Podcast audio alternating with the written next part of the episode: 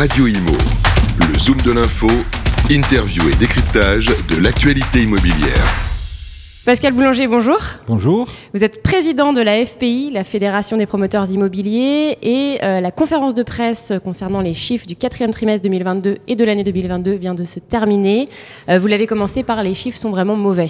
Oui, j'ai même fait une boutade pour détendre un peu. J'ai dit les chiffres sont techniquement bons, puisqu'on les a vérifiés, mais ils sont factuellement très mauvais. Alors, euh, euh, c'est l'un des, des, plus mauvais euh, rapports que nous avons. Hein. Nous faisons des conférences de presse et nous analysons nos chiffres tous les trimestres. Ça, c'est un souhait de votre part, hein, d'avoir justement beaucoup de chiffres, beaucoup de data. Ah, moi, c'est une volonté euh, depuis le début de ce mandat, c'est que la FPI soit encore plus encore dotée de, de, chiffres et de data pour mieux comprendre et pour être plus, plus crédible aussi. Plus, plus, on connaît les chiffres, plus on est crédible. Depuis les élections municipales, on, hurle sur il n'y a plus d'offres, il n'y a plus d'offres, il n'y a plus d'offres. Et là, on a une double crise jamais connue. On n'a plus d'offres et plus de demandes. Donc là, c'est vraiment euh, le fond du panier. On est vraiment en train de toucher le fond. Euh, on a même, euh, chose complètement dingue, dans une politique de sous-offre, on a presque plus d'offres.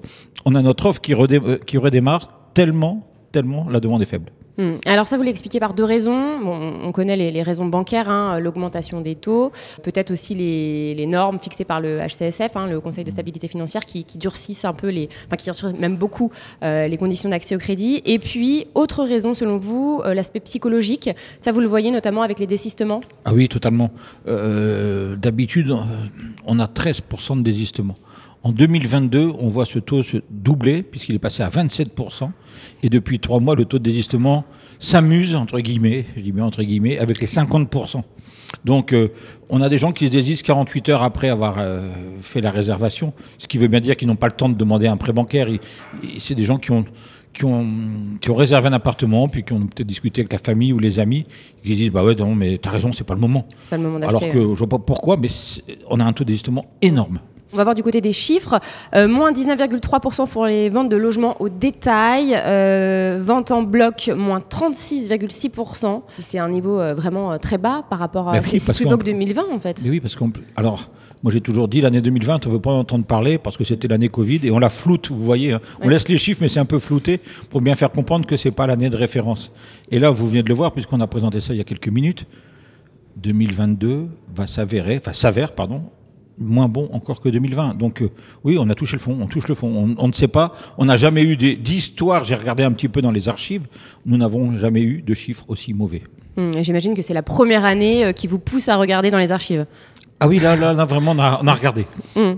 Euh, alors justement, quelles sont les solutions pour pallier ce problème? Bah, Il y a deux types de solutions, je pense. Des solutions pérennes. Et là, je reviens à mon appel de Strasbourg du 7 juillet, hein, que vous avez tous largement repris et je vous en remercie. Et puis là, aujourd'hui, il faut, je pense, des mesures exceptionnelles de courte durée mais il faut faire quelque chose. Euh, je l'ai dit tout à l'heure pendant la conférence de presse, le véhicule est en panne sur la bande d'arrêt d'urgence avec les warnings et euh, on a mis notre petit gilet de sécurité. Quoi. Donc euh, il faudrait des mesures qui démarreraient très prochainement, 1er mai, j'en sais rien, 1er juin, qui s'arrêteraient au 31 décembre par exemple, qui pourraient favoriser l'acte d'achat neuf.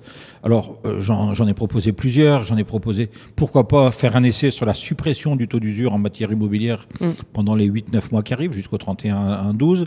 Euh, il y avait été fait il y a très longtemps, dans les années 90, du temps de M. Balladur, euh, une exonération de droits de succession pour toute personne qui achetait un logement neuf plafonné A. Mais ça permettait à des personnes de transmettre du patrimoine à leurs enfants pour lancer une nouvelle génération et relancer la construction. Donc ça, vous l'avez euh, proposé au, ministre du Logement Oui, je l'ai proposé il y a deux semaines au ministre du Logement. Hum. ça, du coup, c'est pour le côté acquéreur particulier?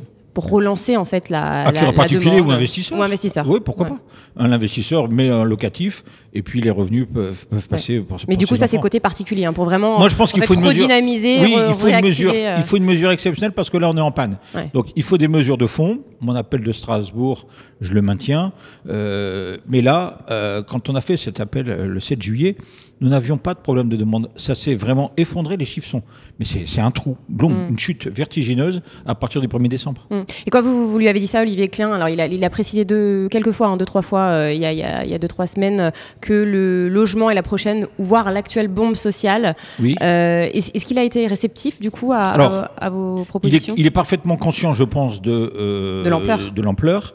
Euh, il a peur que mes mesures, il me l'a dit ouvertement, euh, fassent un effet d'aubaine pour les milieux favorisés.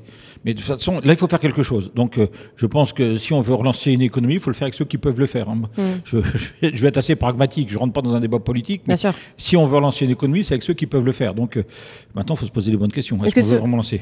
Est-ce que selon vous, les politiques, justement, sont trop soumis aux pressions politiques? On parlait par rapport au relèvement du taux d'usure, enfin, en tout cas, à sa mensualisation, son, son, calcul chaque mois, que ça avait été ça avait mis du temps à se faire. Bah déjà, on euh, les remercie parce que. Oui. Hein. Mais à cause des pressions politiques, notamment. Euh, oui, je pense qu'on est, on est dans la psychologie qu'est-ce qu'on a comme risque à prendre de dire allez, on fait un essai? Vous savez, euh, le taux, moi j'ai démarré dans les années 81, 82 où l'inflation était de 13% et les clients en matière immobilière empruntaient à 18%. Hmm. Il y avait 5 points de différence dans le mauvais sens.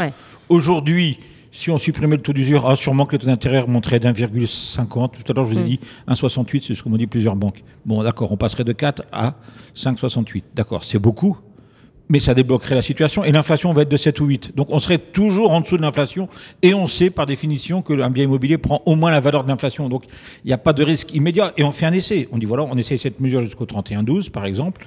Si on voit que ça part dans tous les sens, on la remet. Mais je, un peu d'initiative, un peu un peu de, d'agilité peut-être. Oui, il faut être un peu disruptif. On est en panne. Donc soit on reste en panne et puis voilà, bah, advienne euh, ce que le, ce que l'on verra, ou soit on prend des décisions. Moi, je, je prône pour des décisions. Eh bien, merci infiniment, Pascal Boulanger. Merci à vous. Radio Imo, le zoom de l'info, interview et décryptage de l'actualité immobilière.